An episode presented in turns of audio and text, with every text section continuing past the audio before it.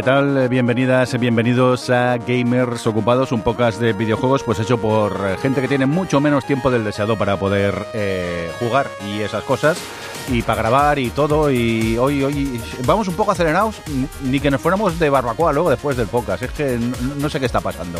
Hola Rafa. Hola. ¿Qué tal? ¿Cómo va el hambre? Estoy muy contento. Claro, porque luego... Bueno, no podemos hablar del tema. Aida, ¿qué pasa? ¿Cómo estás? Bien, salivando también. Hombre, Adri, que estás aquí con nosotros hoy. ¿Qué pasa? ¿Cómo estás? Bien, es que había panceta mojada en Furbicoa y he dicho, me cojo un avión, me cojo un avión y me planto. Literal, ayer se vino el avionito. Eh, un cordial saludo también de quien nos habla con vosotros, el señor Mirindo. También un saludo de parte de Johnny, que eh, lo tenemos preparando a la hora y se ha dignado ya a venir aquí directamente. Ya está poniendo las brasas. Hay que ver. Eh, nada, edición 68, la de hoy, no sé si lo había dicho y si no, lo vuelvo a repetir. Y nada, como siempre, pues hablaremos de todo menos de videojuegos, casi. Pero bueno, ya sabéis que aquí este podcast mmm, supuestamente hablamos de videojuegos y tal. Pero mm, veo que Rafa ya nos quiere hablar de cosas de informático y tal y eso. ¿Qué bueno, informático? Háblanos ¿Qué sencillo, háblanos sencillo, Rafael. Vamos a ver. Mm, ¿Qué pasa? Sencillo te voy a hablar. Lo que Sí. pasa es que la gente se piensa que estas cosas, como son de programadores y tal, no importan al, mm, al usuario final, al jugador. Correcto, a mí me da igual, a mí sácame el juego, no, claro, no claro. me líes. El, el problema es que que, funcione, Si y luego, claro, que si luego los juegos te cuestan más, a lo mejor te lo piensas. Aunque solo sean unos céntimos. ¿Verdad que sí? Correcto. Como me conoces. ¿Verdad que sí?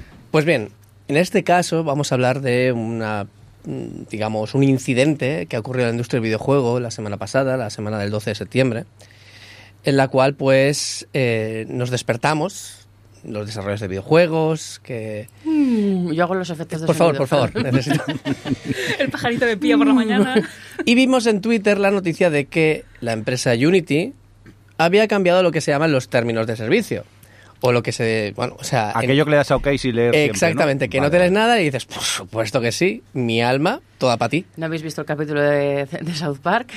De que Apple empieza a hacer un Human Centipede con la gente que ha firmado. Correcto. Ah, pero era un capítulo de South Park. Es un capítulo Vale, de vale. South Park en el que hacen un Centipad. Pero bueno, perdona. Vale, vale. Pues en, en estos cambios, ¿vale? dices, bueno, esto lo hacen todas las empresas, ¿no?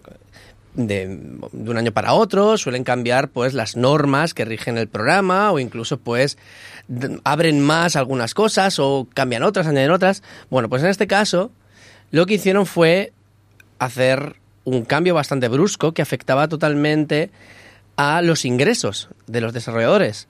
En concreto cambiaron la manera de cobrar. Em, por si no lo sabíais, Unity es un software que en principio es gratuito para todo el mundo. Gratis en el sentido de, mm, pues, no- en el sentido de no te cuesta nada entrar, pero cuando ya estás dentro y estás pillado, vas a tener que pagar de una manera u otra. Lo cual, pues mira, es un negocio y allá a ellos. Yo no lo uso, yo utilizo otras tecnologías abiertas, pero vamos a hablar del caso, no vengo aquí necesariamente a promocionar todas estas cosas. Luego ya haré mi promoción y estas, ¿vale? Pero lo que ocurrió fue que, sin consultarlo con nadie, dijeron que a partir de 200.000 unidades vendidas y de 200.000 dólares de ingresos, que no tiene por qué estar relacionado, puedes haber hecho 200.000 unidades descargadas y no haber ganado un duro porque tu juego es gratuito, pues a partir de ese momento, 200.000 unidades vendidas y 200.000 200.000 dólares empezarían a comprar por descarga, es decir, por descarga adicional, cero, bueno, eh, 20 céntimos por cada juego descargado nuevo. Vale.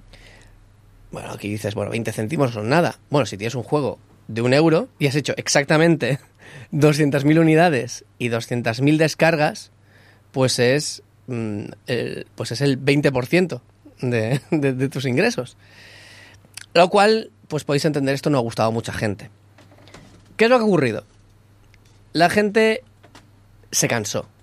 Unity, como otras empresas monopolísticas, les gusta mucho estrujar cuando pueden a sus usuarios para comprobar hasta dónde llegan. Imposible. Eso nunca pasa. Nunca ha pasado, Nunca ¿verdad? ha que no? pasado. Y en este caso creo que estrujaron bastante más de lo que se podían esperar que, que iba a aguantar la gente. La gente no solo se quejó, sino que anunció que abandonaba la plataforma y se ponían a buscar otras plataformas donde hacer juegos. Lo cual, pues, vuelvo a decir, puede que nos importe, pero también afecta mucho a, por ejemplo, los estudios. Hay gente que se ha metido en los estudios en los que le están enseñando esta plataforma. También influye mucho en, las perspectivas de futuro de gente que ha estado años y años y años trabajando con esta plataforma. Afecta a tantos niveles que durante una semana y pico la industria se ha tambaleado bastante. Eh, pero bueno, hasta aquí lo que vienen siendo los datos. Hay cosas más interesantes. Hay cosas que creo que son realmente de, de vamos, de que los podríamos hacer un pequeño capítulo de, de crímenes y cosas así, o, de, o de- del Cluedo, un juego del Cluedo para ir investigando qué es lo que ocurrió detrás. No hables de droga, no hables de droga.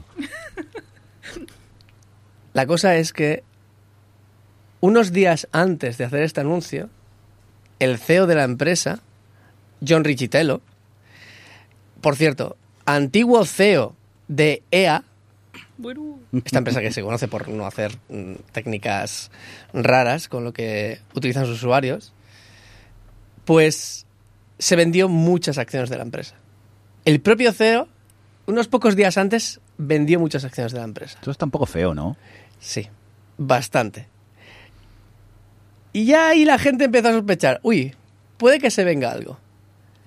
Pero no solo eso, los términos de servicio, Unity los tenía en una plataforma llamada GitHub, una plataforma a la cual pues eh, subes código habitualmente y la gente lo puede ver de manera abierta. Unity no tenía, en abierto no tiene nada porque es una empresa privativa, de software privativo, sino lo que tenía era sobre todo los términos de servicio estos que estoy hablando, para que la gente viera que a buena fe, si hacían algún cambio, podían compararlo con las versiones anteriores. Y así decir, ¿qué me has cambiado? ¿Qué me has tocado?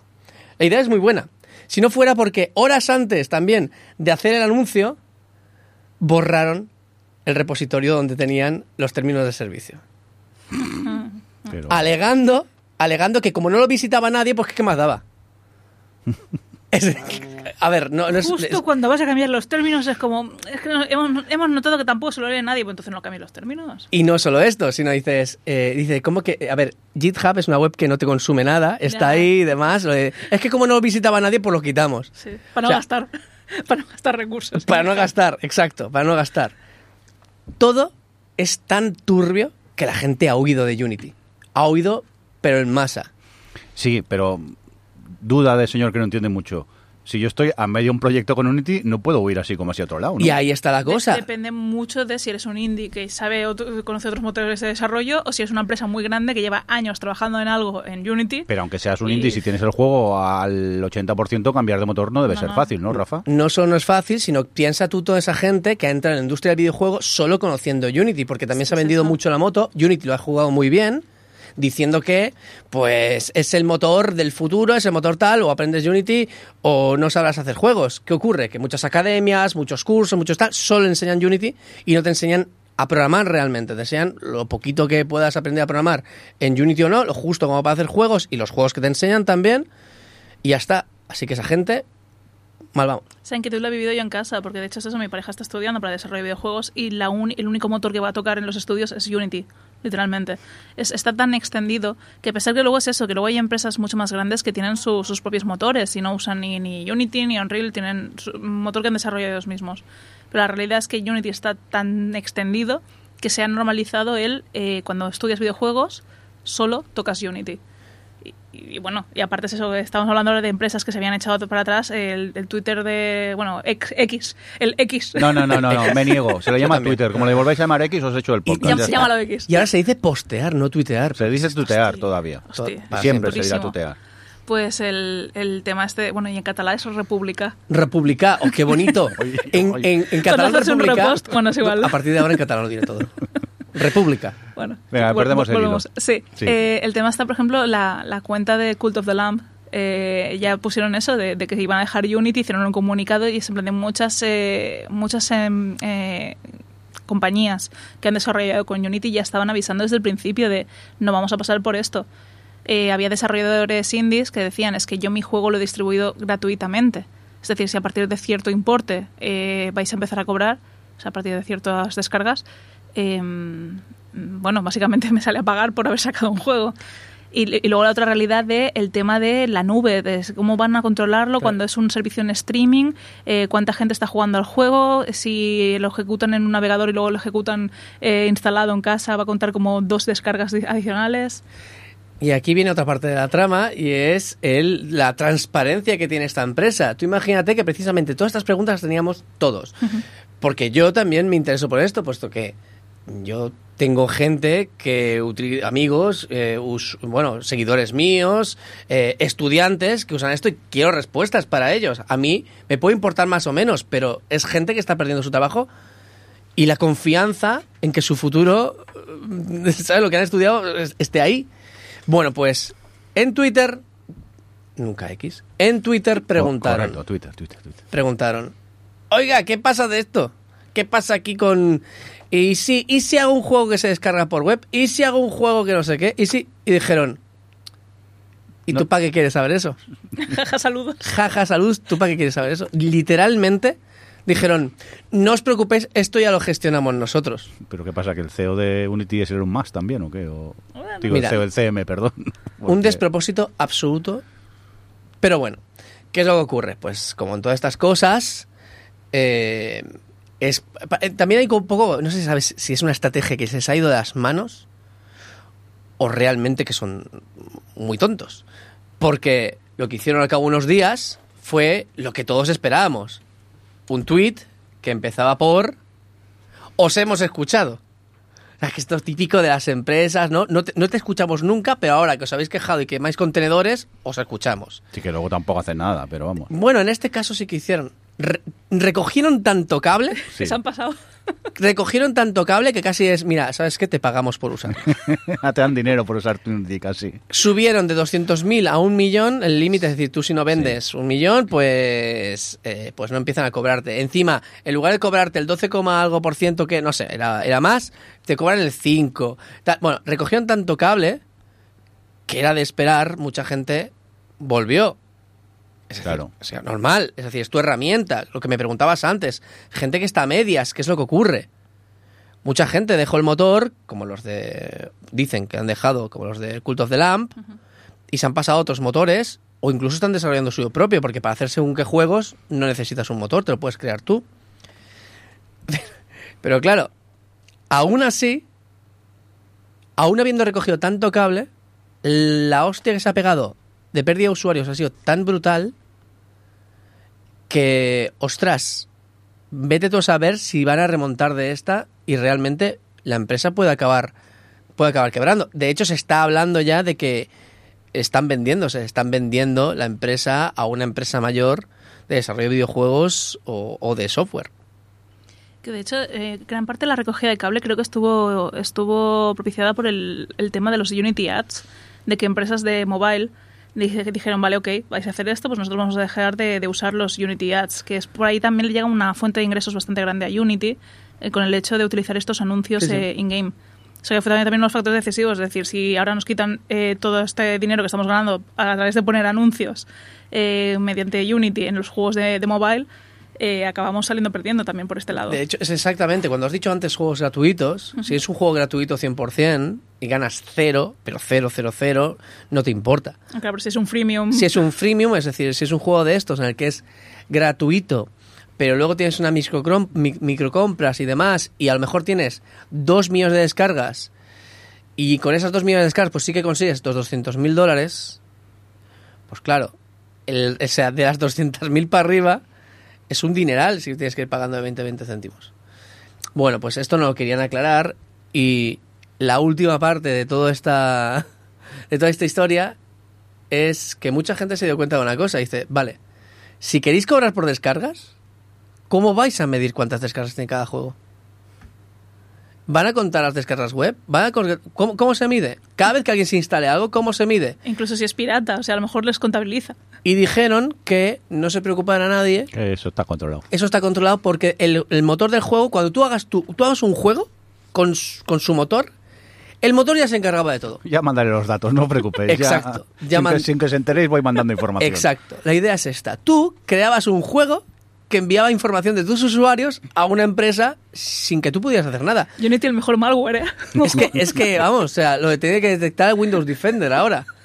El Panda antivirus te detecta el- tus juegos con Unity.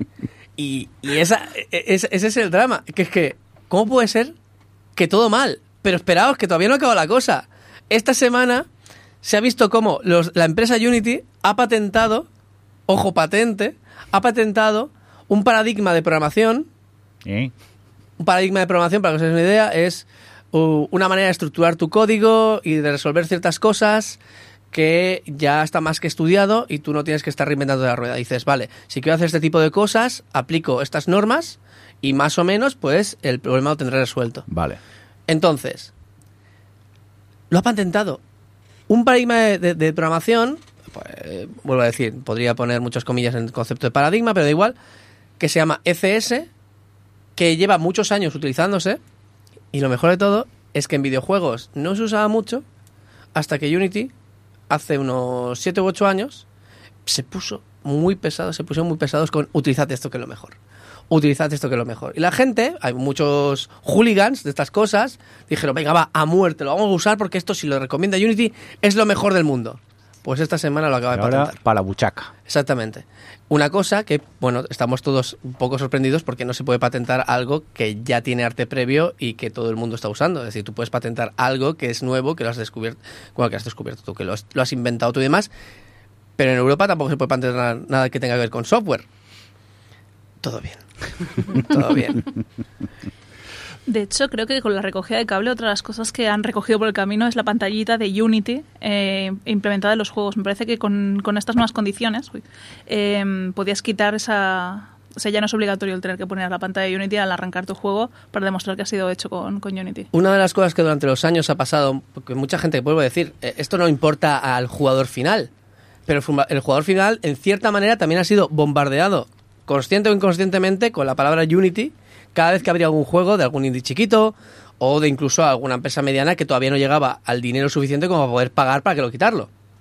Bueno, pues ahora, en lugar de pagar para quitarlo, dice, no, no, lo puedes quitar si quieres, ¿eh? Ahora ya no lo puedes quitar porque, claro, mucha gente decía, es que si hago mi juego con Unity y ahora sale Unity, o sea, voy a ser hazme reír. Voy- o incluso me voy a sentir mal porque estoy dando promoción a una empresa que, que me está estrangulando. Y no quiero, pues ahora esto gratuito. Pero bueno, todo esto ha pasado porque Unity desde hace bastantes años, a la chita callando, ha estado en pérdidas. Ha estado en pérdidas y ahora tiene que estrujar de algún sitio para conseguir ganancias. Cosa que todo el mundo dice, pues nos vamos a otros motores como por ejemplo Unreal, que es una empresa muy solvente, que es una empresa que no lo vamos a hacer lo mismo porque son muy majos, son muy buenos, No, que tienen todo el dinero de Fortnite. Pero en Real ya lo hace eso, ¿no? Bueno, a su manera, pero no, pero son más majos, son más Sí. majos. Porque no tienen pérdidas, porque tienen todo el dinero del mundo. Y esto, si dicen, vamos a Unreal, ¿qué no va a pasar con Unreal? Pasamos al siguiente tema. Ha habido 900 despidos en Epic. Vaya. Vaya. Muy bien. O sea, que un Real tampoco es la solución. Bueno, Eh, no. ya veremos. Porque, a ver, que me aclare yo con eso de los despidos de, de Epic. Eh, Epic son los que están detrás del Unreal, entre otras cosas, porque también están con el Fortnite, El con, Fall Guys, con la sí. Epic Store esa donde nunca nadie ha comprado un juego, pero, Pero, tiene una base de usuarios Todos- tremenda, porque claro, todo el tenemos mundo quiere una cantidad de juegos en todos los Epic. juegos gratis de Epic tenemos que nunca hemos usado y, y han empezado a despedir a gente. Sí, sí, sí, 900 personas, así. Ea. Persona arriba, persona abajo, pero un 16% de la plantilla. Eh, como bien dice Rafa, sí que es cierto, es una empresa muy solvente, que mueve muchísima pasta, eh, tienen pues eso, cantidades ingentes de dinero, el Fortnite es, la funciona como un tiro, Fall Guys también eh, ha tenido muy buenos resultados. Eh, y bueno, y Unreal, que, jolín, si es que no paran de poner animaciones o, bueno, eh, cosas que hechas, o sea, vídeos hechos con el motor de, de Unreal 5, que dices tú, madre mía, qué bien se ve esto, parece una película, parece el mundo real. Eh, pues, pues sí, esta empresa, y es un poco lo que, lo que decíamos, ¿no? De Unity lleva años en pérdidas. ¿Cómo pueden tener estas empresas que generan tantísimo dinero pérdidas? Por mala, mala gestión. Con la Epic Store, no me extraña. Mala- es que es mala gestión de malas decisiones, malas ideas, derrochar en lo que no se tiene que derrochar y luego acabas despidiendo empleados. Es la, la solución que aplican siempre. La- el propio CEO ha hecho comunicado por, por X. X le llamamos. Que X. no, por Twitter. por Twitter, por Twitter, perdón. Eh, ha hecho un comunicado en, en Twitter hablando de, de que es que, bueno, el problema aquí ha sido que hemos gastado más dinero del que ganamos. Claro, es, es lo que pasa, ¿no? Si, por ejemplo, eh, pues no sé, tienes una ronda de inversores, ¿no? Y empiezas a contratar gente y tal, pues estás gastando más de lo que genera tu empresa, pero, pues, porque es una inversión. Si estos señores ga- ganaban trillones de trillones Es que- al día con, ya, con Fortnite. pero luego se montan unos eventos de marketing con un montón de luces cha- chupi guays que parece el Coachella y entonces pues ahí es donde se les estaba yendo el dinero. Eh, claro, sí que han dicho que ahora tienen que tomar medidas de recortar en todo este tipo de marketing y eventos y todo, pero que inevitablemente tenían que, que despedir al 16% de la plantilla. Joder. Estamos hablando de una situación dura en el sentido de no es estamos despidiendo a gente por bajo rendimiento, es decir, estamos haciendo recortes porque los inversores nos están estrujando, nos están apretando, nos están pidiendo que consigamos tanta cantidad de dinero y la única forma que se nos ocurre para conseguir todo ese dinero en poco tiempo es, ¡pum!, eliminar a toda esta gente de- del medio.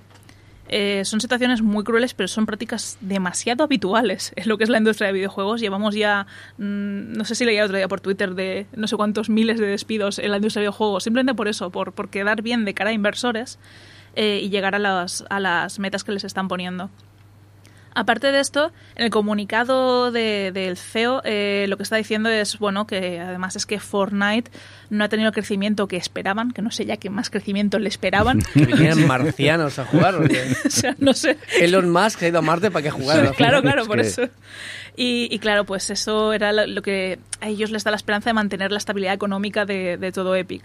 Y que aparte... Porque digo yo, estas empresas no, no son conscientes que sí, ahora me estoy forrando con Fortnite, pero de golpe porrazo aparece otro juego y Fortnite mm, cae en desgracia.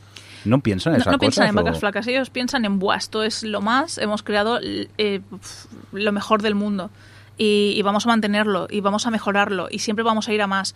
La realidad es que difícilmente tengas un producto que dure tanto en el tiempo teniendo el mismo éxito. Bueno, Siempre va a fluctuar y va a haber GTA V. épocas- Sí, pero Sí, igualmente... pero es un caso, es un caso es muy un raro. caso en muy, este espe- caso, muy sí. específico y porque ha habido también todo el tema este de- del roleplay, de todo Sí, el tema es- del online. Si no, GTA V haría años que ni se hablaría No, de es una él. anomalía. Lo de GTA V es una anomalía. Pero es eso, han, han podido... eh, Bueno, bueno, y Minecraft, por ejemplo, también. Con el Minecraft no te metas que te rajo, ¿eh? No, pero que, que, están, que están ahí desde siempre Sí, y que va a sí, seguir sí. estándolo, porque es, es algo que se puede ir transformando. El Fortnite es una cosa súper cerrada que te permite eh, mucho y poco, hay una Bueno, pero muy supuestamente el grande. Fortnite cada cierto tiempo revienta todo y vuelve a aparecer Sí, sí, de sí, nuevo, pero sigue ¿no? siendo Pero más o bueno, menos que lo más o mismo, menos las mismas mismo, mecánicas, sí. más o menos igual. Exacto, pero el, el tema está en que, bueno, son golpes de suerte, digamos, que el hecho de que la comunidad acabe creando un montón de contenido alrededor de eh, un juego en concreto por el tener el, el online, Hmm. no es algo que puedas tú calcular o prever, simplemente pues puede pasar o no, o sea, tú puedes dar todas las herramientas destinadas a ello, es como ponerle Kinect a Xbox, ¿no? Es como pongo una cámara porque todo el mundo va a ser streamer en el futuro y luego te encuentras la realidad de no todo el mundo va a ser streamer y todo el mundo no lo va a hacer con la, con la Xbox. Pues sería un poco el concepto. Eh, luego también está el tema de eh, los códigos de apoyo a un creador, ot- otra de las excusitas que han puesto de por qué están perdiendo dinero. Eh, en Fortnite implementaron un- un- unos códigos que, pues, para aquellos que son creadores de contenido, eh, si inducen a otra gente a comprar dentro de Fortnite, tenían un código de descuento que le daba algo de dinero al, al creador, ¿no? Pues también acusan de que, claro, por culpa de esta cosa que hemos implementado, ahora no estamos ganando tanto dinero porque se lo está llevando un creador de contenido.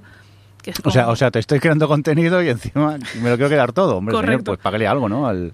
La- las excusas, o sea, las Ya. excusas eran malas, pero lo peor de todo es que en ningún momento en esa carta, después de echar a 900 personas de tu propia empresa, dices lamentamos, condolencias, eh, nos- muy a nuestro pesar. Es decir, en ningún momento hay un arrepentimiento o una so- solidaridad con todas esas personas despedidas, que es un poco lo que se... Bueno, a ver, hay muchas cosas a echarles en cara, pero ya esto es como la gota de colma al vaso.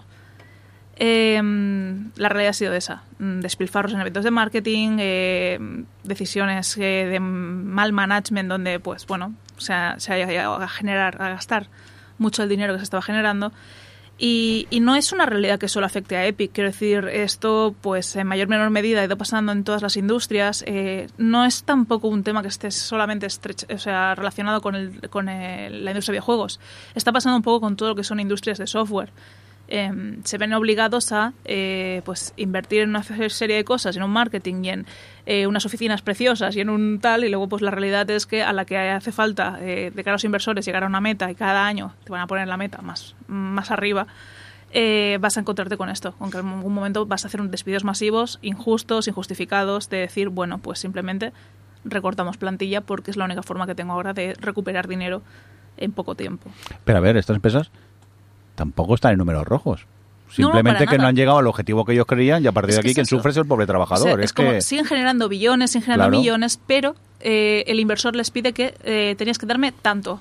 Bien. Si no, no te doy otra ronda de inversión. Pura avaricia. O Es, sea, es simplemente es que- así como funcionan. Es está- decir, no son industrias que estén despidiendo porque la vayan a cerrar, porque ya han caído las ventas. capitalismo. Son Espérate. industrias que han salido reforzadas de cosas como la pandemia, porque Mm. todo el mundo estaba en casa encerrado jugando. Entonces, no son industrias que estén eh, perdiendo dinero, como dice Unity. Son industrias que no están ganando tanto como lo que aspiraban a ganar o lo que habían, se habían comprometido a ganar. Entonces, por tener un poco la, la visión clara de no es que esta empresa esté en quiebra, no es que esta empresa esté mal. eh, obviamente, si se siguen comprando entre ellas, no es porque es que esta empresa está rindiendo mal, sino es como una forma para ellos de tener ese boost de dinero y, y para los, eh, pues, los que compran, pues el seguir teniendo algo que les dé dinero sin tener que preocuparse por ello. Es un mundo feo. De hecho, sí que, sí que he oído que para los inversores eh, ellos consideraban que estaban en números rojos. Es decir, el no ganar mucho más a ciertos niveles es pues, cuidado, eh, que no que, que- que esto va mal, ¿sabes? Que, que- y es un poco exagerado, sobre todo cuando hablamos de eso, de simplemente que han perdido, pues. No han, y creo que creo que la previsión era ganar 4.000 millones, creo que era en todo 2023 o algo así, y solo han ganado 3.000 millones. Ah, Creo que iba por ahí los números. Claro, pero si la inversión que han hecho inicialmente los distintos inversores que hay era de 4.000 millones Claro, claro, y estaban pidiendo que generaran, o al revés, ha sido 3.000 y me pedían que generaran 4.000, Por eso, pues es ahí digo. donde está el problema. Es, es como una especie de inflación absurda dentro de las expectativas eh, de, de- de todas estas empresas. Que por cierto, me acuerdo acordar de cómo se, de- he dicho paradigma de, de tal y creo que algún programador que haya por ahí le habrá petado algo por la cabeza y tal. es el ECS, no es un paradigma, es un patrón de diseño de arquitecturas de software. Es que a mí me Uf, extrañaba pues cuando lo has dicho, digo, no te Claro, entiendo, yo- entiendo. verdad, Te digo una cosa, ¿eh? Es que yo estaba, yo estaba pensando todo el rato, no es un paradigma, era otra cosa. Y ahora he hecho memoria digo, ya está, date. Yo es que ¿Qué yo diferencia entre una cosa y la otra de lo que he dicho? Ninguna. llevo todo el podcast inquieto, no porque esté la bragua aquí de fondo ni nada, pero sino por lo del paradigma, que me tenías aquí preocupadísimo y eso. Hostia, echa se un está poco, quemando. Echa un poco de Está esa butifarra, ya, sí, echa un poco de esa Venga, siguiente noticia, por favor. no, eh, que creo que acabar de hablar porque eh, hay otro tema relacionado con otros layoffs. Eh, se ha hablado también en Twitter. Layoffs son despidos, ¿no? Sí, layoffs es cuando mandan a toda la gente a su casa. Vale, o Así sea, despido, el despido de toda la vida, pero que le ponemos El- un nombre en inglés no- y queda más bonito. Mañana no vengas. ese. Vale, Eh. Layoffs es el mañana ya no hace falta que vengas. All right. Vale, entonces. Buen fin de, venga. Chao. Chao. Que le la vida. Eh, bueno, y aparte de esos despidos suelen ser, claro, como son, eh, son improcedentes, suelen ir acompañados con grande cantidad de pasta. Sí. Eh, pero sí, eh, ¿qué ha pasado? Que también se ha acusado en la misma fecha o han empezado a aparecer tweets eh, en la plataforma de Twitter eh, Correcto. con otra gente que, eh, que reportaba haber ha pasado exactamente por lo mismo ese mismo día en Ubisoft. Incluso hubo algunos en Blizzard. Claro, no se ha hecho ninguna comunicación oficial dentro de Ubisoft o Blizzard como diciendo hay unos layoffs y todo. No, no ha habido nada al respecto, pero sí que han aparecido varios usuarios reportando esto mismo. Eh, que se hayan hecho público en realidad son solo seis usuarios en Ubisoft. En el caso de Blizzard ni siquiera he llegado a ver cuántos distintos eran. Me parece que he visto dos tweets distintos. Eh, pero sí que es cierto que aunque están haciendo unos recortes de un modo más discreto, am, eh, se, se reporta lo mismo. Es decir, constantemente se está dando la, la explicación de es por un tema eh, de, de, bueno, de recortes de personal, porque no llegamos, porque todo esto. Y lo mejor de todo esto es que yo no, no, no me he enterado de la noticia, salió a principios de, o mediados de este mes, que es que Ubisoft cierra su oficina en Londres. Eh, es una oficina en la que estaban desarrollando un juego llamado Angry Shark. Hungry Shark. Eh, es un juego de mobile. Rafa ha puesto cara de ni me suena. No, he puesto cara de Angry Shark. Hungry, o sea, hungry, perdón, tienes hungry. que- Ah, tienes que en tirar inglés, ti- lo siento. No, no, no, hungry, hungry, perdón. Perdón mi inglés. No, es hungry, hungry. Está ham- hambriento. Ah, no hay que lanzar tiburones como con el Angry Birds. No, no, no es como el Maneater, ¿no? Vale. El caso es que este juego, desarrollado puramente en, o sea, en realidad creo que era otra empresa, que luego la compró Ubisoft en Londres y entonces pues pasó a llamarse Ubisoft London, pues también la cierran. Y lo que van a hacer es eh, mandar el proyecto a Ubisoft Mobile Barcelona. Ostras. tú, qué guay, nos lo traemos a España. O sea, despedimos a los 50 empleados que hay en Londres y nos lo quedamos nosotros. ¿Por qué sale tan rentable España? ¿Por qué Robio viene a España? ¿Por qué tantas empresas están viniendo a España? ¿Por qué salimos tan extremadamente baratos? que en vez de pagar los sueldos de 90.000, 70.000 que están pagando en otros países, venimos aquí a pagar sueldos de Pero que también son a- altos. Vienen a España en plan venir a España de verdad, Sí, sí, hacen pagando sede. impuestos en España, eh, tal, o los pagan en Irlanda. No, hable- ah, bueno, claro, habrá algunos que la sede estarán contratados a través de Irlanda porque son trabajadores remotos y todos estos chanchullos que se hacen, pero no, no, el, hecho es que se hace mucha contratación en España, que se abre la sede Porque en España España, para poder regularlo. la vida es. Pero eh, ya no es un tema de que el nivel de vida aquí sea más barato o no, sino que los sueldos son mucho más baratos. Por eso, por eso, a Entonces, eso me se encuentran un montón de baratos. talento, es una industria que se está eh, potenciando muchísimo. eh, en España tenemos muchísima industria y se está centralizando mucho, en Barcelona también. Y, y aquí está el problema. En plan, en Barcelona estamos sufriendo una globalización terrible y que los precios de los pisos son imposibles porque se están pagando sueldos muy altos por culpa de, de- de todas estas industrias que vienen. Bueno, a ver. no, Y nos estamos generando.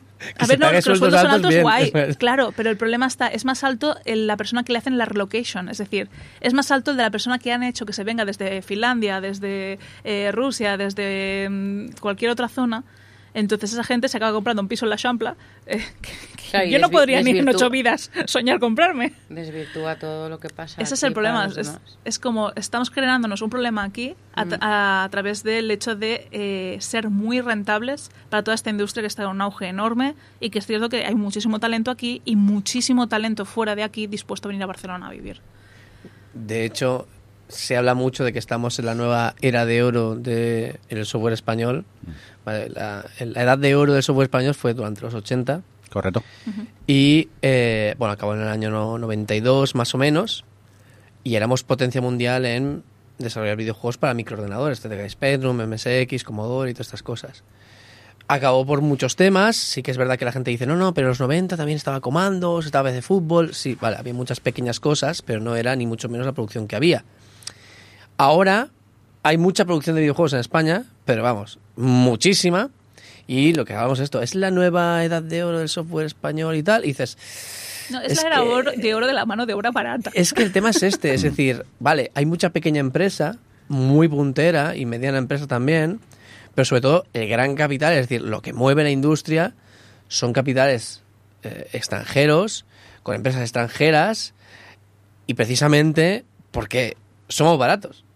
No por otra cosa. Y, ostras, considerarlo esto como que para sacar pecho, que está muy bien, que está muy bien, que es un tejido o sea, para industrial importante, claro O que sí. El que esté escuchando, meteos en la industria de videojuegos, o sea, cobraréis unos sueldos por encima de la media Bueno. y, y os irá bien hasta que Eh, llegue otro país que lo haga El- más barato. el- sí, sí. Bueno, también es exactamente eso y también es verdad que si os metéis en la industria del videojuego tenéis que despuntar en alguna área para, para hoy en día entrar, porque si eres, entras sin más haciendo algún cursillo de, de Unity, de- perdón, bueno, es igual. A lo mejor o no tienes trabajo o sí que tienes trabajo, pero eh, una remuneración muy baja. Entonces, es un- me da un poco de lástima cuando dicen, no, no, es que estamos en ese momento otra vez y no tiene nada que ver con ese momento realmente.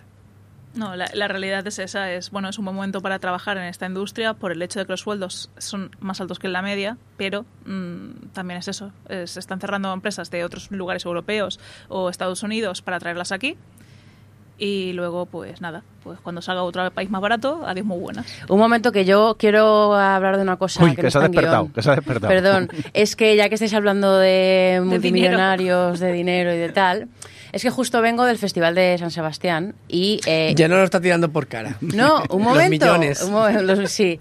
Y, y es que justo yo creo para cuando salga este podcast y tal, se estará en cines en España una película que he visto que adapta el caso que os sonará de sobra a los que estáis aquí, eh, todo lo que pasó con GameStop durante la pandemia que bueno, para el que no lo sepa lo que pasó, básicamente en enero del 21 eh, había, bueno, hay un foro, había un foro en Reddit que me está buscando pero que no me acordaba, que se llama Wall Street Beats, que bueno, pues al final en la gente que había en ese foro se, se publicaba sus carteras de inversiones, era gente como de a pie que, que se, hacía recomendaciones para hacer pequeñas inversiones y bueno, pues intentar sacar un poquito de, de, de- rédito con su dinero. Que por cierto, la película se llama en inglés Dumb Money, que es como, o sea, nombre, o sea, dinero tonto, que es como llaman los super mega inversiones mega super ricos a la gente que no tiene dinero, eh, vamos, a, a la gente de a pie que invierte en bolsa.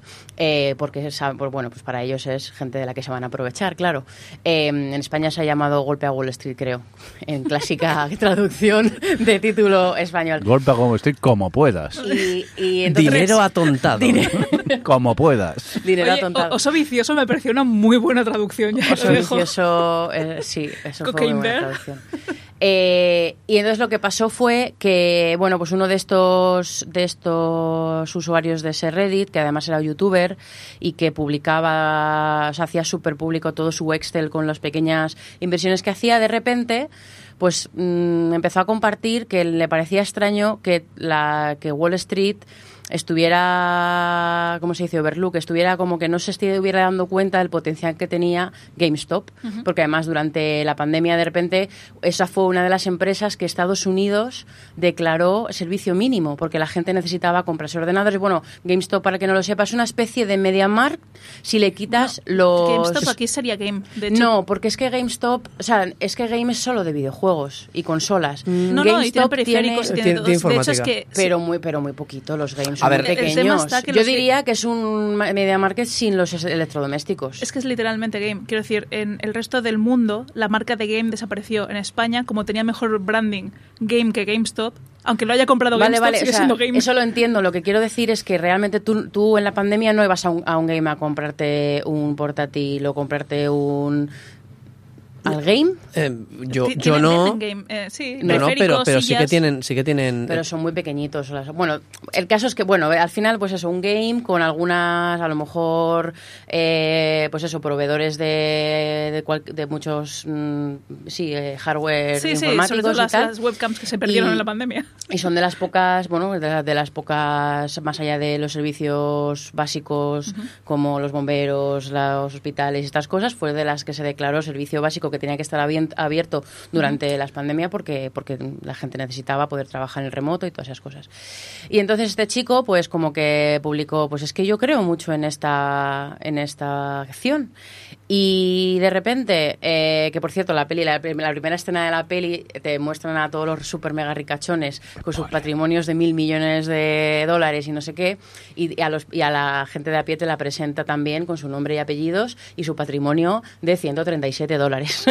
o sea que, te- y claro, obviamente Me la, película empieza ahí y te va contando un poco la evolución. Entonces, bueno, tampoco quiero contar mucho por si veis la peli, porque creo que está muy bien adaptado. Lo que pasó fue que de repente toda la gente del Reddit se unió y lo que empezó siendo vamos a apostar por esta, por- vamos a confiar este- en este chico porque a lo mejor ganamos unas perrillas, acabó siendo totalmente un montón de gente que se unió en comunidad, en plan rebelión contra Wall Street por cómo funcionan eh, todas estas cosas que hacen los mega ricos de, de, ap- de- de coger las acciones en corto, apostando que la gente va a perder su dinero y ellos ganar más dinero todavía, ¿no? Entonces, pues fue Qué como gente. una revolución que hubo y la peli cuenta todo ese, toda esa historia, te hace la crónica de una forma muy cachonda, obviamente eh, pues deja a los ricos por los suelos como debe de ser.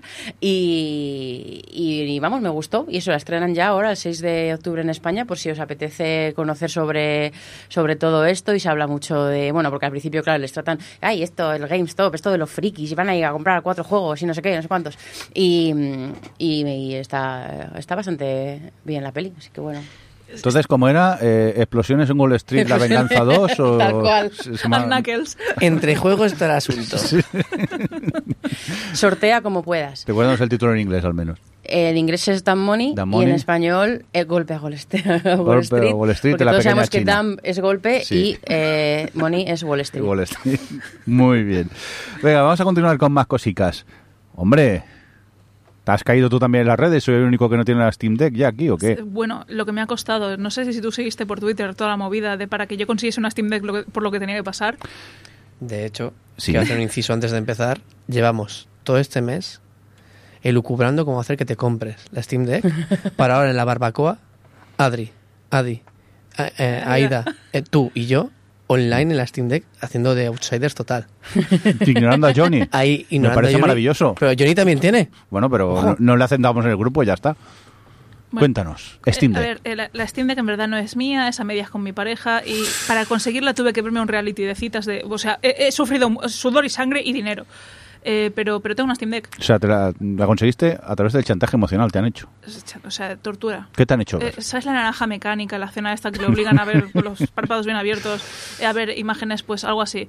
Eh, pero bueno, quiero borrar esto de, de mi recuerdo antes de que me dé aquí el, el, ataque, el ataquecito. Esos flash de Vietnam.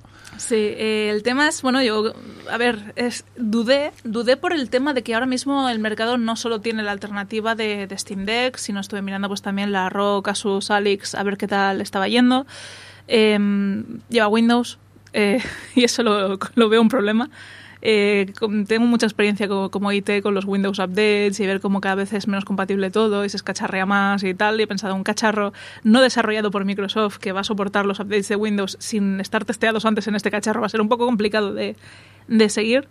Y un poco lo mismo con la experiencia de Lenovo. Yo, Lenovo, la experiencia que he tenido a veces con sus, sus portátiles, sus ensamblados y todo, es que no tienen un acabado bueno, eh, calentamientos, eh, baterías que se estropean, pestañas que se rompen con mucha facilidad. Entonces era como un. mm, sé que estas consolas acaban de salir al mercado, sé que Steam Deck ya lleva un año de lanzamiento, me fío más de todo lo que han ido pudiendo reparar en las fabricaciones de, de Steam Deck de, de, estas, de esta competencia. Entonces fui a por, Steam Deck, pero claro, el problema es, solo puedo ejecutar eh, SteamOS y solo puedo jugar a Steam. O esto es el propósito inicial. Eh, y sí, y eso es lo que hice al principio, porque total, tengo una biblioteca de 300 y pico juegos, pensé, no, no me voy a cansar de esto, no voy a verme con la necesidad de decir, quiero jugar al Game Pass, o quiero jugar a lo que tengo en Humble Bundle, o quiero jugar en... Pero, pero soy yo. Entonces a la semana estaba ya dándole vueltas a cómo le puedo meter Windows a esto. Y, y pregunté, pregunté en el canal de Telegram de Gamers Ocupados, porque sé que aquí hay gente que le gusta cacharrear, aunque uno esté preparando las brasas de la barbacoa ahora mismo. El caso es que Johnny, por ejemplo, la opción que había optado él es la de poner un, un SSD externo, conectarlo con una eh, con una con un adaptador. ¿Qué decís de poner Windows? bueno, el Rafa, Rafa sigue siendo Rafa, entonces software libre a topísimo. Eh, pero el tema está en que yo quería evitarme tener que ir cargando con un adaptador, un disco externo y todo, y pensé, bueno, tiene aquí una ranura para la tarjeta SD, vamos a ver qué tal funciona el invento. Funciona, pero funciona lento de narices. Entonces, mi experiencia aquí ha sido, bueno, voy a comprarme una tarjeta SD, me estuve mirando cuáles eran compatibles o las más recomendadas para usar con, con Steam Deck. Y nada, y estuve siguiendo pues todos los pasos, ¿no? De cómo meterle Windows, de cómo hacer que ejecute pues, nada, el sistema operativo. Me arranca Windows. Y bueno, aparte es eso, el, la Steam Deck, aunque prometieron que tendría este dual, el dual boot o el, bueno, para poder arrancar con distintos sistemas operativos, la realidad es que no lo tiene. Entonces lo que tienes que hacer es irte a la BIOS con botón de encendido y el más, o el menos, ahora no me acuerdo. Y entonces desde ahí arrancar la, la partición que quieras. Es que es eso lo que Sí, pero no, pero no tienen como interfaz integrada, que es lo que habían prometido en su día, y hay un hilo entero de, de la comunidad de Steam quejándose de ello. Porque ellos en teoría ya te ofrecían esa interfaz inicial donde tú puedes seleccionar sin tener que hacer ese clic eh, Bueno. extra.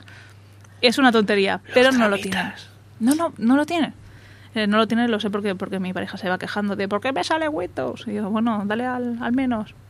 Pero, menos. perdón, que yo me perdí un poco, que como no tengo la Steam Deck, soy el raro aquí.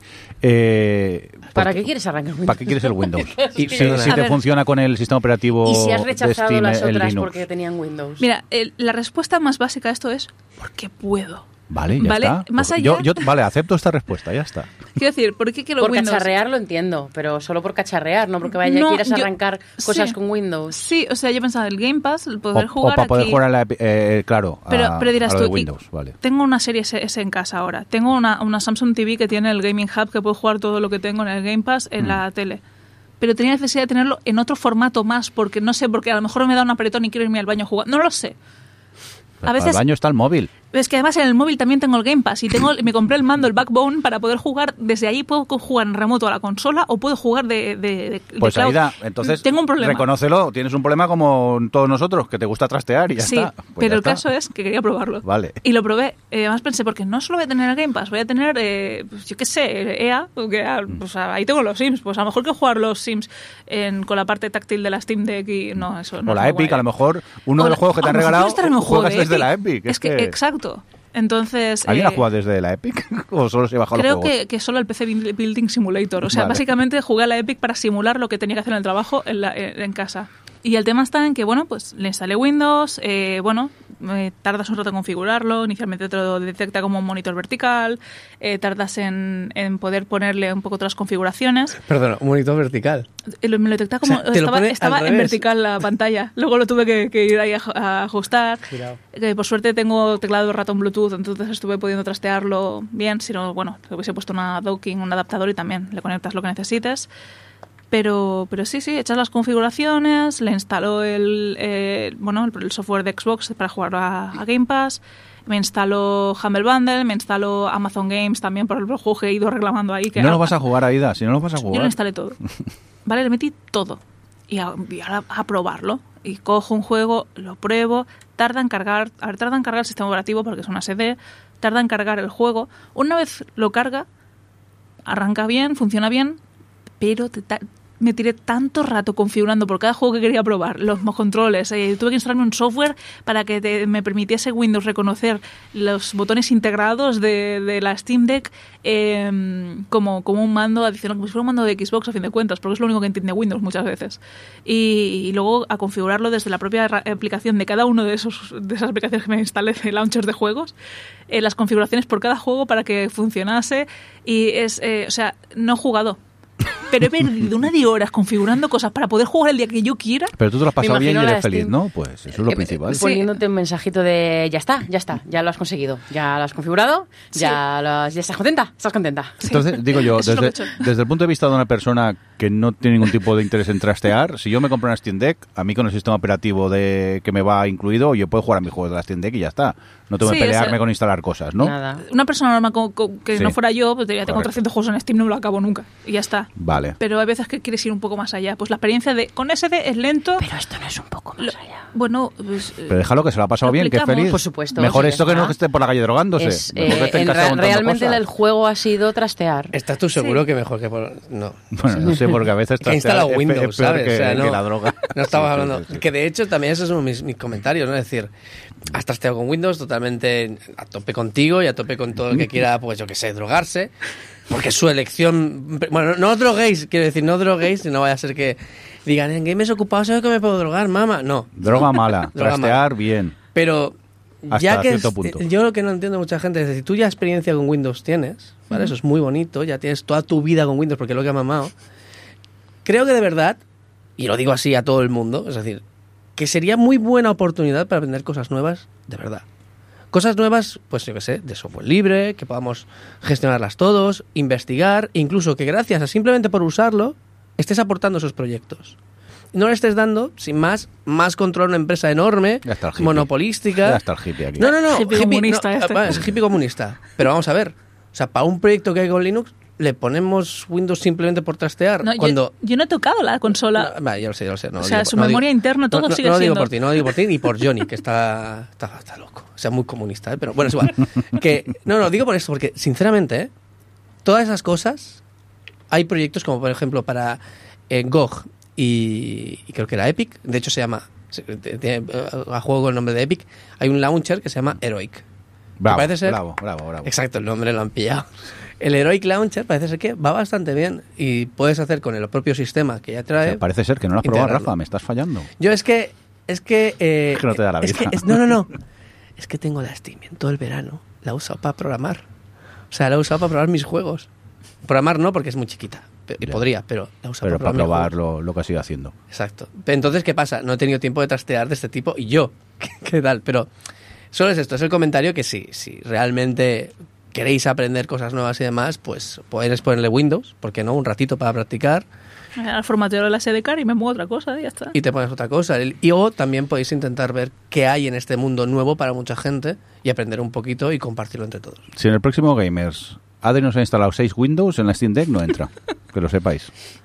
Si en este Mira, mira qué cara de ilusión. si en el de- de próximo trastear. Gamer, si en el próximo Gamers no te has comprado Steam Deck, nos enfadamos todos, ¿eh? No hacemos podcast, aquí manifestación. Bueno, pues lo hago yo solo, ya ves. No os necesito para nada, ¿eh? No sé, ya lo sabemos. ya. No, no os vayáis, por favor. Y una, una preguntilla que quería hacer yo a, a vosotros, otro- otros usuarios de Steam Deck que estáis aquí reunidos conmigo.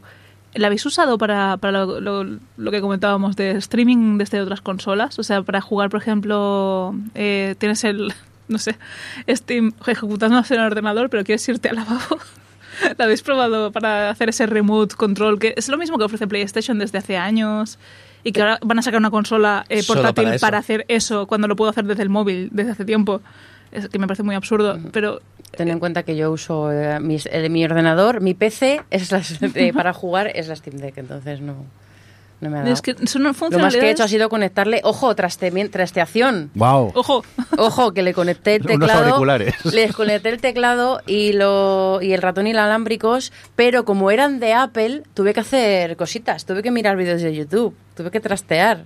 para encontrar drivers Trasteación se hizo. Adri Hacker. Hacker- Yo siempre, ya lo sabéis, Adri. con J y con Q.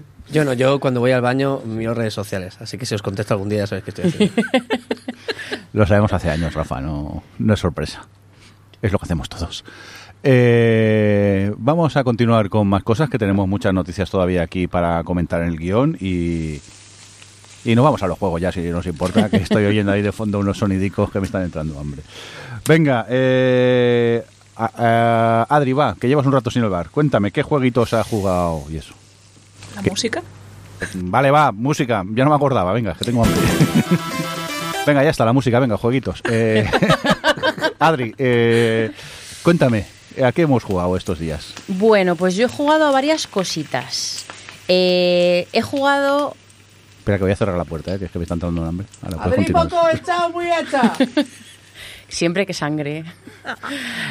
He jugado a el Artful Escape, que lo jugué, creo que estaba en la Creo que esta estaba en en Game Pass, PlayStation, no, en el PlayStation Plus. Bueno, es que otro de los juegos que he jugado, que luego lo hablo, es el Outer Wilds, que me lo iba a pillar y vi que estaba en el, en el PlayStation Plus Extra, o sea, como el siguiente nivel, yo tengo el esencial y me costaba incluso más barato los meses que me quedaban ampliar al extra y entonces luego vi que estaba el Full Escape que tenía desde hace tiempo ganas de jugarlo porque es totalmente juego Adri, porque es juego de ritmo eh, y dije, pues me voy a ver qué tal este jueguico. Y me ha encantado. ¿Alguno lo habéis jugado? No, pero ahora estoy dudando de si, si estaba también en Apple Arcade, puede ser, o en... Es que me suena alguna otra Puede plataforma de suscripción que me salió hace Steam. tiempo. Eh, pues es un juego eh, que eso, que es de ritmo, es un es de Anapurna y el protagonista es un chico que tiene que su, su abuelo era un cantante así como de indie folk muy muy famoso y él está llega a un pueblo justo para, para hacer un concierto como de memoria a su abuelo. Y el caso es que a él realmente no le gusta el indie folk, lo que le gusta es el rock, es el rock geborro. Y entonces esa noche tiene un sueño y bueno, la- empieza el juego, ¿no? Que es todo un viaje cósmico, eh, eh, que es, bueno, pues esta cosa de identidad, de lo que él quiere ser, lo que esperan de él, esa es como la, excusa para eh, toda lo que es la, la mecánica del juego, que es, bueno, pues ir explorando, porque es que cuando digo cósmico lo digo eh, literal, porque es una cosa súper lisérgica, que parece que se han- te has tomado 350 tripis eh, jugando ese juego, porque son todos, pues bueno, colores muy vividos. Niños, eh, drogas malas, ¿eh? Es, es Drogas como, malas, drogas es malas, como el pero- mundo de Furby. es como el mundo de Furby, total, pero sin Furbicoa. Eh, y vas a diferentes planetas y en esos diferentes planetas te enfrentas a diferentes bosses, digamos, y eh, la mecánica del juego es un poco como el Guitar Hero, pero en extremadamente simple, porque es, es muy, muy simple. ¿no? La, la- excusa del juego no es que tengas habilidad con, pues eso, con los ritmos, lo que sea, sino el que es lo que más me ha gustado, como la experiencia sensorial que te propone el juego, de apa- aparte de todos los visuales que son preciosos, eh, pues eso, súper colorido, súper caleidoscopio, ese, como ese rollo. Eh, la música es todo el rato eh, heavy, eh, con la guitarra, o sea, una guitarra eléctrica, ahí que cuando tú le das a los botones hay diferentes riffs que están grabados y se entrelazan unos con otros. Y han conseguido que a pesar de que, mira, casi, casi más que el, más que el Guitar Hero, es como jugar al Simón. Dice, ¿os acordáis del Simón, este que eran cuatro colores? Pues es que tienes cuatro teclas y cuatro cuerdas en realidad solo. Lo que pasa es que como combinan cada vez que tú le das al botoncito y suena el riff o la guitarra haciendo el y en la música, o sea, y el, el- lo visual y todo eso es como muy eh, catártico todo el rato, es como muy satisfactorio el momento en el que, cómo, lo han, cómo han hecho esa combinación de botones con la música, con el visual. Y es como súper reconfortante, es como si al dar la tecla, o sea, esto va a sonar como muy así, pero es como si al dar la tecla fueras un, un- un todo con el juego, ¿no? Es como, lo- no sé cómo, o sea, es que no sé cómo describirlo, de verdad, porque mm, realmente eso no va de la dificultad, sino de que experimentes ese momento de con la música y este es mm, como la epicidad de hacer un super riff que tú realmente no estás haciendo porque suena y tú estás dando a la X solo, pero pero vamos que eso ya además es un juego que son me lo, eh, me lo jugué en un par de tardes, son como no lo sé, dos horas, como mucho. Y, y me gustó mucho, la verdad. Me pareció como súper súper brutal con toda la parte esta de la artística, toda la parte arti- Muy artística. Anapurna, ¿no? Muy Anapurna, efectivamente. Como Sayonara Wild Hearts, que es un juego muy cortito, de una hora, si no lo habéis jugado, muy recomendado, porque es eso, una hora. Y es un videoclip continuo de minijuegos, todos los ratos son minijuegos. Sí, que lo, van- lo hemos hablado en este programa, que Por yo fui la que dijo, no me gustó. Ya lo sé, pues lo recomiendo. Y, y ya que tiene la Steam Deck, lo tienes que jugar a Steam Deck. De Pero en Windows, ¿eh? Fue muy... Adri, eh, En recuerda- MS2. recuérdanos el Windows juego, el nombre. Steam. The Artful Escape. The Artful Escape. Muy bien. Eh, Aida, ¿algún juego que hayas jugado tú? Es que no he tenido mucho tiempo en estos últimos Claro, tres tanto meses. trastear Windows es que... No, entonces claro, he dicho, voy a jugarme un juego así cortito, el Persona 4 Golden. Muy bien, que Eh, deben ser... mm, No son tantas como el 5 Royal, debo decir. O sea, el 5 Royal creo que estuve 130 horas, aprox. En este estado menos, también he de decir que no he sacado el final bueno, pero eso me he enterado luego hablando con, con colegas. Em, ¿A, a ti te pareció normal? ¿Sabes el final malo? Y dije, pues qué bien, ¿no? no, no, es que tiene como varios finales. Hay como el final bueno, luego está el true ending, que es el bueno de verdad. Yo saqué el bueno, el, el- está correcto, está bien, todo el mundo se ha acabado feliz y, y tal. Y luego se ve que hay endings chungos. Sí. Que, que uno de ellos estuve el final a punto bueno, de lograrlo. El final bueno, bueno, el final bueno, bueno, bueno, y el No, es final que- bueno, bueno, buenísimo. Esto es, eh, a ver, una cosa que están haciendo con los personas estos que llevan como una palabrita extra al final, por ejemplo, Mm. el Persona 5 Royal o el Persona 4 Golden, es como tienes todo un contenido del juego base, eh, lo que sería un Persona 4 o el Persona 5, y luego añaden como un, un trimestre extra, pero ese trimestre, eh, trimestre extra no, no solo por comprar el juego extra vas a conseguir desbloquearlo. En el Persona 5 Royal sí que lo hicieron como muy fácil para que, ostras, no pagues de más otra vez por el juego y luego acabes sacando un final que no llegas a esto, pero con el Golden no, el Golden yo estuve a punto de, de- de perderme antes del, Mm. del Golden, no sé, llegar a un final bueno, pero no desbloquear ese contenido extra. Y esto lo hacen en función de, eh, en el caso del Persona 4, lo hacen en función de unos diálogos, o sea, es, es como guardad partida cuando estáis llegando a una fecha que digáis tú, creo que se me está acabando el año, porque, porque luego puede ser eso, que tengas una decisión de diálogo en la que digas, vale, pues eh, esto, y se te acaba el juego ahí. Y te pierdas todo un contenido un trimestre extra. Entonces, eso es una cosa que, que aquí sí te guardé partida y tuve que tirar atrás. Eh, por suerte tengo un buen- colega Alberto, de Totoro Estepario. Me- me- es mi guía, es mi sensei de, de los personas. Em, le fui preguntando por eso, le digo, no quiero quedarme sin jugar el contenido adicional. En el caso de Persona 5 Real sí que te lo han hecho mucho más fácil eh, y bueno, y casi seguro que entras ahí siempre cuando tengas una, una relación alta. Eh, las personas siguen basándose en eso, en establecer estas social links, que son pues formas de relacionarte, de tener mayor nivel de amistad, digamos, o de relación con los otros personajes que interactúas. Y en función de eso desbloqueas como pues ataques especiales, habilidades especiales o incluso un contenido extra de- del juego. Em, debo decir que es, es muy distinto. Se voy a hacer un poco comparativa de Persona 5 a Persona 4, porque el 3 eh, me voy a esperar a que salga en febrero el nuevo, el nuevo remake. Sí que lo empecé a jugar el 3 y no el 4. Pero enterarme- porque los estás jugando al revés.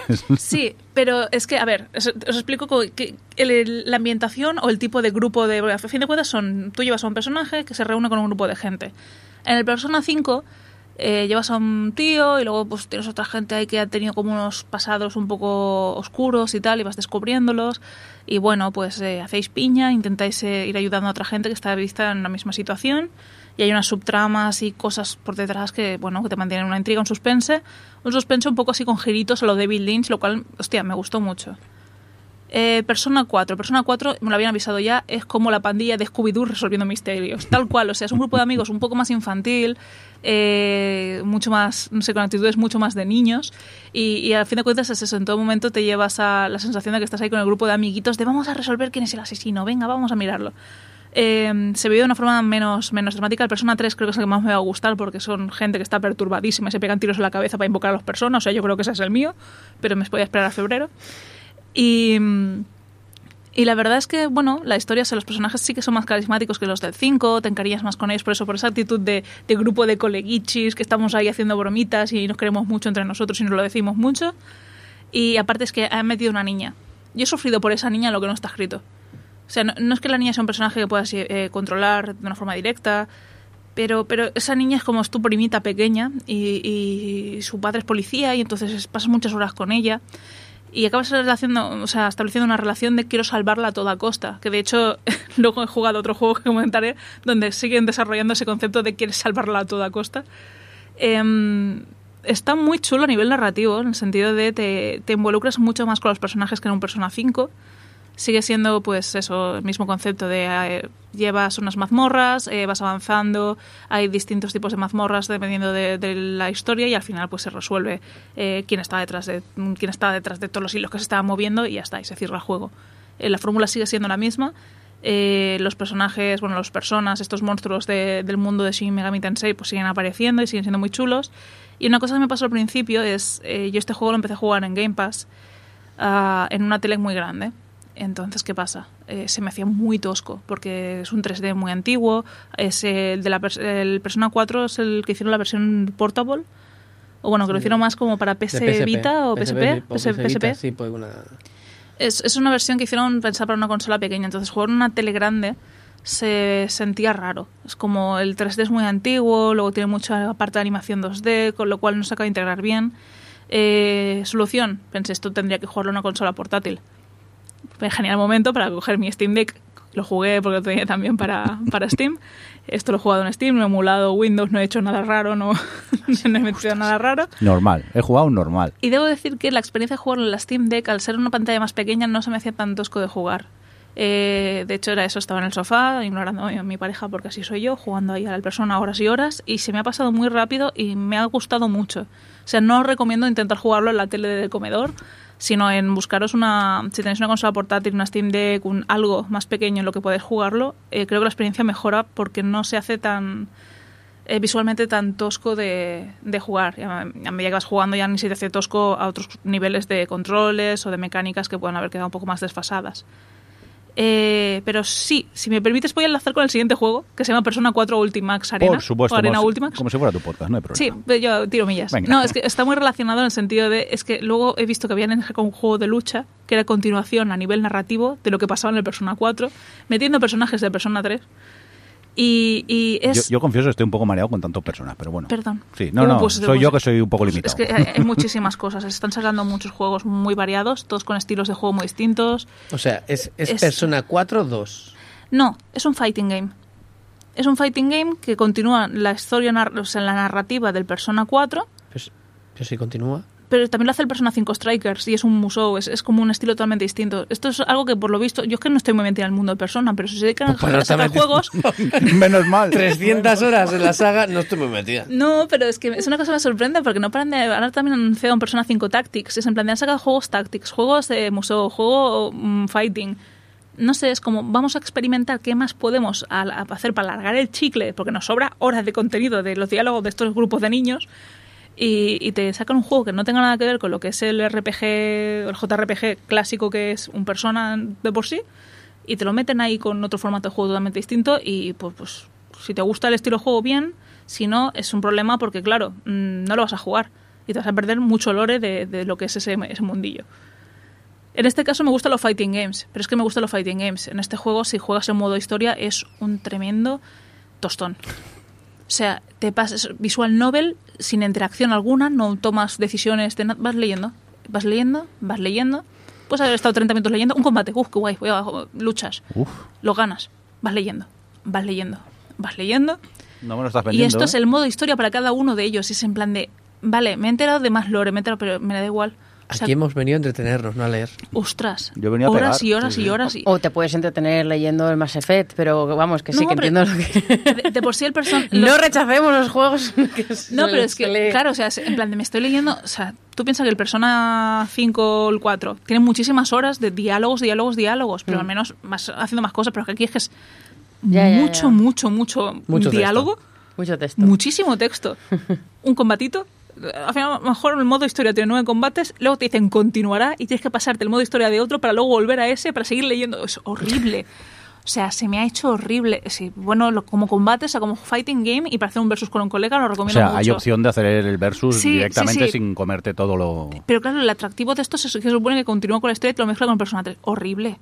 Horrible. O sea, mm, si os gusta mucho leer y, no- y os importan un pito los, los, los fighting, pues sí, jugadlo.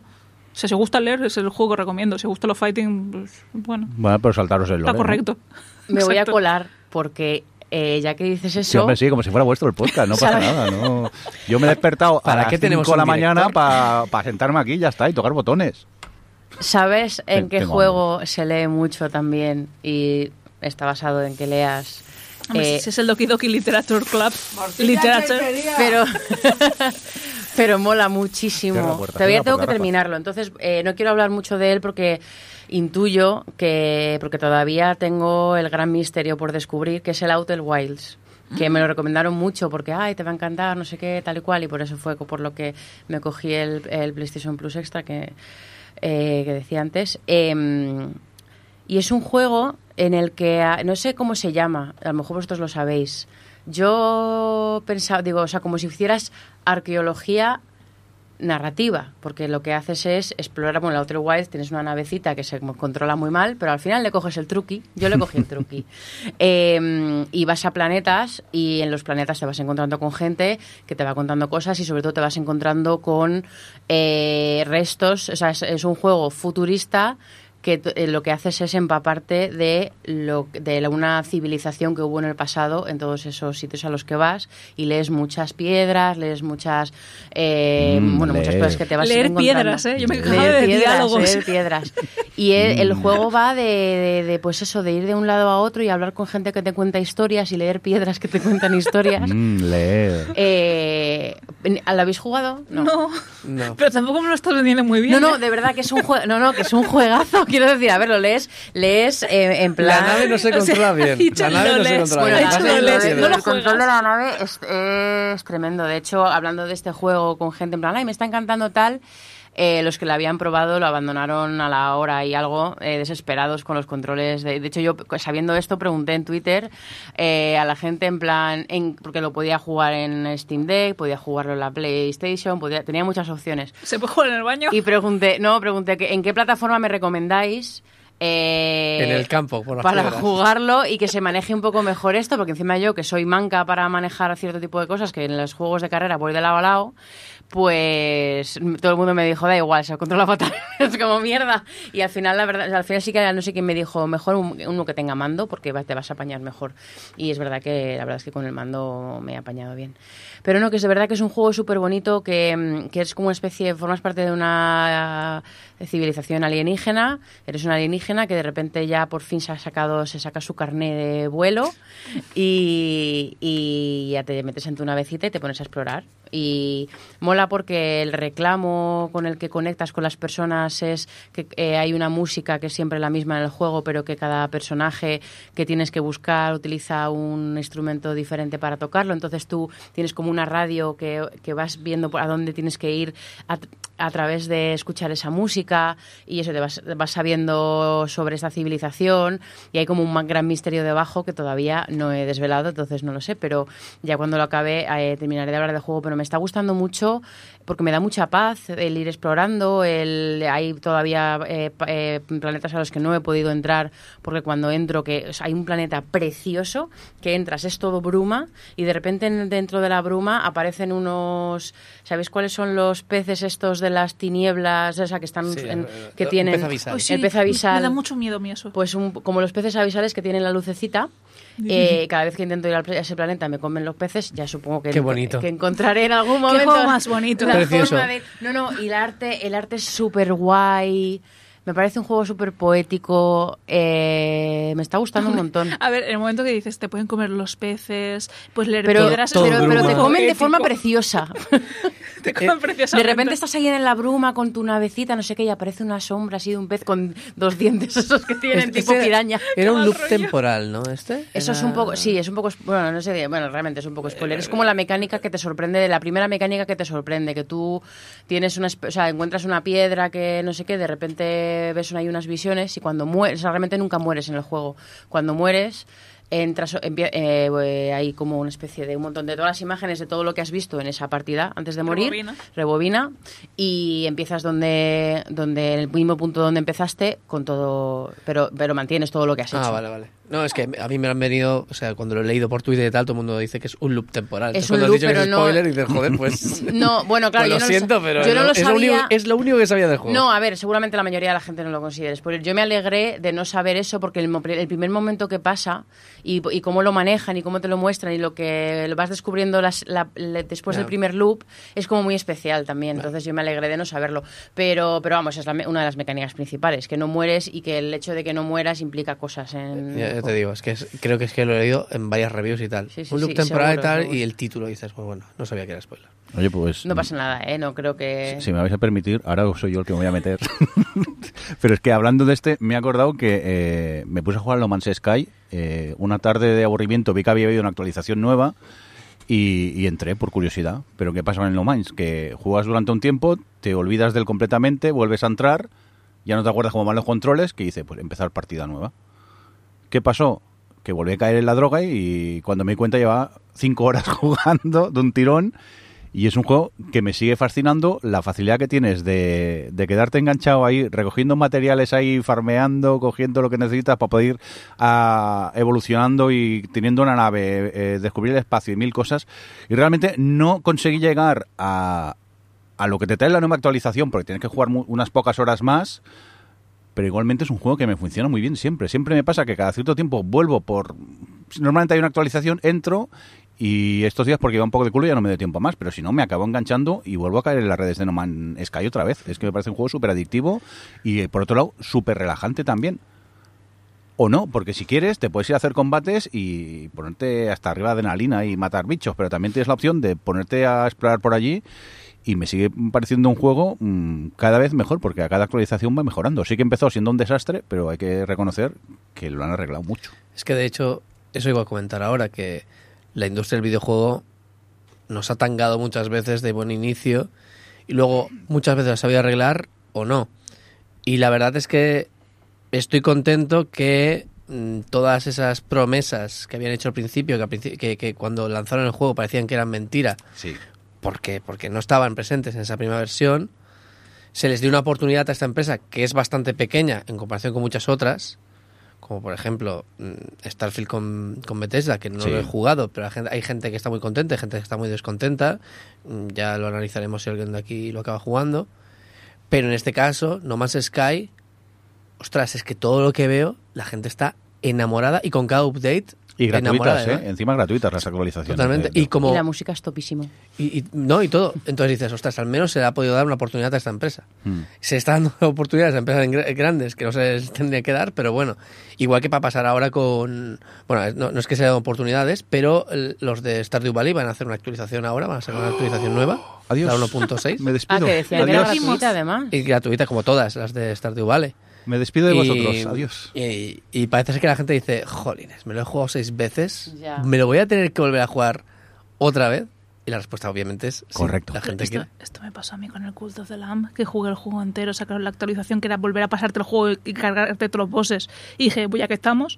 Y luego acabo, sacan la actualización esta que te viene un contenido del, del Don't Starve Together, que ni lo he jugado. Y volví a meterme solo para conseguir el contenido extra del Don't Starve Together. O sea, es, es enfermizo esto.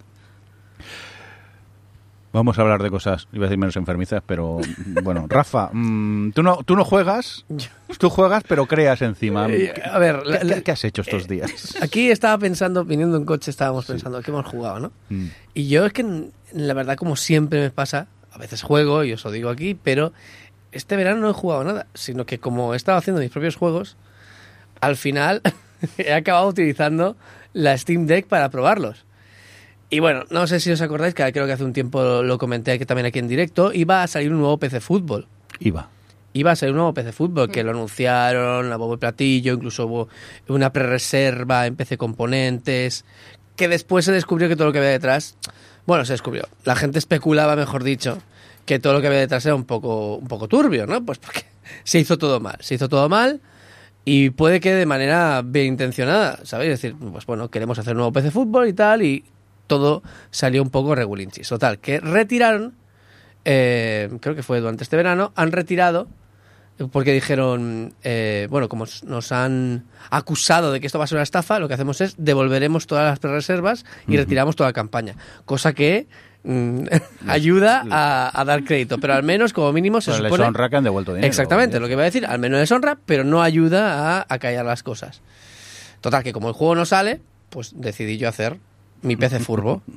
y de hecho estoy haciendo eh, eh, el PC Furbo. El PC Furbo, Total Patch Edition, Maravilloso. porque soy catalán, pero ¿quién me impide a mí hacer juegos sobre vascos? Nadie. Entonces, bueno, es, es un, un PC Furbo que es como a mí me gusta el juego de fútbol. Patapum para arriba. Y multiplayer, con tus amigos. Esto de jugar contra inteligencias artificiales es muy del año 2023. Es el patio del recreo simulator. Sí. Está pasado, exactamente. Entonces estoy haciendo, bueno, hice, hice un juego que lo- a ver si lo puedo publicar en breve, hice un juego online para jugar todos los jugadores que se quieran meter. Y eh, ya está, o sea, sin lógica alguna te vas metiendo y vas chutando a la portería contraria. Y eso, eso es chif- eh, PC Furbo. Y eh, también, por otro lado, eh, sabéis que habéis visto el, el- ¿cómo era? El E3, bueno, sabéis que Nintendo hace los directs cada poco tiempo. Sí. Pues presentaron, todo el mundo quería un F0 nuevo, ¿sabéis F0 cuál es? F0 es un Sí. juego de carreras que salió como uno de los primeros juegos de la Super Nintendo para promocionar un poco lo que viene siendo el modo 7, que es un sistema que te permite eh, pues hacer como perspectivas distintas, como si fuera 3D, pero es 3D, todos de- y, pues sacaron el F0. Y todo el mundo pedía un nuevo F0. Desde la GameCube, que no hay ninguno. Y sí presentaron un nuevo F0, que era el mismo F0 que el de la Super Nintendo, pero con 99 jugadores. Correcto, lo he jugado. ¿Y qué tal? Qué malo soy. Qué malo es. Pero es que además es que, es que no me da la sensación de que tenga mucho sentido. Encima, que como lo jugué casi de salida porque me aparecía allí, dije, ah, voy a probarlo. ¿Qué pasa? Que hice una partida eh, con 99 y yo era el único humano y el resto era toda la máquina porque encima te lo indica que, que está jugando contra la máquina y acabé el 92 o algo así. Bueno, pero el Pues 92 soy de súper 99 no te está tan preocupes, mal. Soy muy no te preocupes soy porque yo he venido a solucionar esto. Como Sí. Nintendo no quiere hacer un nuevo F0, lo he hecho yo. Muy bien. He hecho un juego que se llama F0, o sea, tal cual, F0, F0. Total Patch Edition también. Porque, porque el, que lo, el- el que lo conduce es Pachi. Pachi, para el que no lo sepa, es una cápsula, es decir, es una forma geométrica con boina. Ya está, eso, es, eso es mi Oye, personaje. ¿y por qué no haces que puedas elegir personaje y le pones a otro una cápsula con barretina? De hecho, de hecho, puedes elegir personaje. Con sombrero cordobés. Puedes elegir mi, puedes elegir mi gatete, ¿vale? Mi, mi- mi avatar, puedes elegir varias cosas. ¿Y por qué no? Vamos a pensar, bueno, me voy a pensar la barretina, me voy a pensar la barretina. Pero si lo quieres, en breve estará para descargar gratuitamente en itch y podrás ser el primero, porque solo hay un juego, pues solo, solo, solo corres tú. Ah, entonces ¿Solo a corres ese, tú? a ese sí que juego. Y luchas contra el ti- primero. Sí, espérate, no que del último también. y siendo compites yo. contra ti mismo, porque tienes el tiempo ahí que, que marca y la gente se está picando en mi Discord, se está picando a muerte. Vale, vale, pues nada, tomamos nota y cuando esté ya supongo avisarás por redes sociales, sí, sí. por Twitter y esas cosas. ¿Aparecerá Pachi en el próximo Persona? Y Pachi no era ya un personaje del persona. Ruberi. ¿Alguien quiere un poco de verdura? ¡No! Verdura, por favor. Verdura. Bueno, pues parece ser que se nos está acabando la, la cinta de grabar y tenemos que acabar rápido. Y eso, Aida, rapidito, ¿qué último juego quieres destacar? Es un juego de cocina para seguir salivando. ¡Oh, no! He jugado a un juego que tienes que cocinar, pero no es un juego de cocina al uso. O sea, sí que vas a hacer recetas en el juego, sí que vas a tener que preparar platos. Concretamente es eh, comida tamal. Eh, es un juego llamado Bemba, en el que, pues bueno, una historia muy bonita de una, bueno, una familia eh, que se han venido a vivir desde la India a Canadá. Y bueno, pues eh, es una pareja joven que, bueno, van pasando los años. Y entonces eh, la narrativa que lo que va siguiendo es el libro de recetas familiar que se trae eh, Bemba, la, la mujer, eh, con ella. En el cual están las recetas de su madre. Entonces, pues vas a ir aprendiendo a hacer eh, platos tradicionales y, y a, pues, a comértelos y, recordar cosas eh, mientras estás viviendo un choque cultural distinto, ¿no? El- en Canadá, pues el estilo de vida es totalmente distinto. También es hablar un poco de la realidad de somos eh, extranjeros, somos inmigrantes, estamos aquí, queremos encontrar trabajo, pero muchas veces eh, nos rechazan sin darnos una clara explicación de por qué. Tienen un hijo, el hijo va al cole, pero no se come su desayuno. Es un poco el coger todas estas dificultades que a veces el, el hecho de ser inmigrante en un país donde pues tu cultura no es no, no tiene esa validez o no tiene ese, ese respeto, ese reconocimiento, el cómo luchas por intentar mantener tu identidad eh, mientras, eh, por ejemplo, el caso del hijo, ¿no? Se va criando en un entorno totalmente distinto y le produce esa especie de rechazo de no quiero ser el rarito que trae esta comida tan especiada, que huele tan fuerte o, o todo esto. Claro, me gusta mucho porque la historia sigue a los personajes al paso de los años. Entonces vas viendo como a medida que van haciendo nuevos platos o intentando reconstruir un libro de recetas que cada vez se le peor, em, vas aprendiendo más sobre cómo han ido conviviendo, de las dudas de a lo mejor nos equivocamos, a lo mejor deberíamos volver. Se plantean todas estas cosas y la verdad es que me parece una historia muy bonita. Muy cookie también. es, eh, Sí, artísticamente es precioso. Es un juego que ya llevaba tiempo viéndolo eh, anunciado y ¿Dónde ha salido en? Game Pass, pero yo, me lo, co- Ah. yo ya lo tenía pre-reservado y todo para, para Steam, lo he jugado en Steam en Ah, realidad. o sea, que está en tu biblioteca. Está en mi biblioteca, así que la gente que tenga mi Pero biblioteca de Steam Steam... Windows o Steam bueno. Eh, lo jugué, pues esto lo juego en la Steam Deck, o sea que Steam, Steam OS. Y la verdad es que recomiendo mucho la experiencia porque es, es muy bonito y a veces como un, es que forzamos tanto a veces al, es que no se quieren adaptar, ¿no? Cuando, cuando tenemos inmigración en nuestro país o al revés o cuando nosotros vamos a otro lado, que siempre parece como que hay esa obligación de adaptarte a la cultura de allí y dejando de lado la tuya, dejando de lado pues tu indumentaria, tus, tus tipos de, de comida, de bueno, todos tus, tus rituales y tus cosas que te hacen ser precisamente distinto. Y, y creo que hay un. Bueno, uno de los personajes precisamente hace un poco la reflexión a, a raíz de esto, ¿no? De cómo ha sido toda su vida condicionada por, por el hecho de crecer en una cultura distinta a la suya y convivir con esa especie de, de choque cultural constante. Lo recomiendo mucho, es muy cortito, creo que son unas cuatro horas. Realmente no, he, no tengo sensación que haya aprendido a cocinar nada.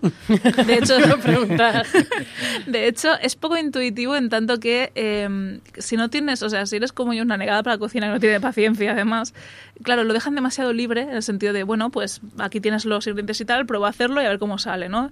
Y claro, me he dado cuenta que esa lógica que se supone que yo debía tener no la tenía y se me hacía un, un extra, un handicap de dificultad de decir, bueno, yo no sé si esto va antes o después o voy a probarlo, entonces me dicen, mejor repite de nuevo, no era exactamente así. Y yo, ah, vale, sí, claro, voy. Te sale la pasta misteriosa pixelada esa que cuando cocinas mal con... En el con- Zelda. en el Zelda. pues algo así. Plato sospechoso. Entonces, nada, me tuve que ver en las circunstancias de repetir eh, platos a menudo, pero por lo demás la experiencia es súper bonita. Suena guay. Eh, eh, no esperéis aprender mucho de cocina porque tampoco es esa la, la- la idea, aunque sí que, bueno, me Ojalá pareció uno así curioso. también con japo, con comida japo, en plan ahí haciendo tu ramen. Pero me ha llamado, me lo, me lo Es muy apuntado. bonito, es muy, muy bonito. Recuérdanos el, el nombre, Aida. Bemba. Bemba, muy bien. Pues, uy, se nos acaba la cinta de grabar y eso, y tenemos que cortar ya, ¿eh? es una es una lástima, ¿eh? Soy unas interferencias aquí muy raras y, y eso. Venga, Rafa, Espera, espera, que nos si vamos. Espera aquí con el churrasco, espera. ¿Qué, qué haces con el pan, Adriana? Guárdalo para después. el crujir del pan. Venga, que nos vamos, Rafa. Adiós, hombre. hasta la próxima. Adiós, hasta la próxima. Aida, muchas gracias por venir.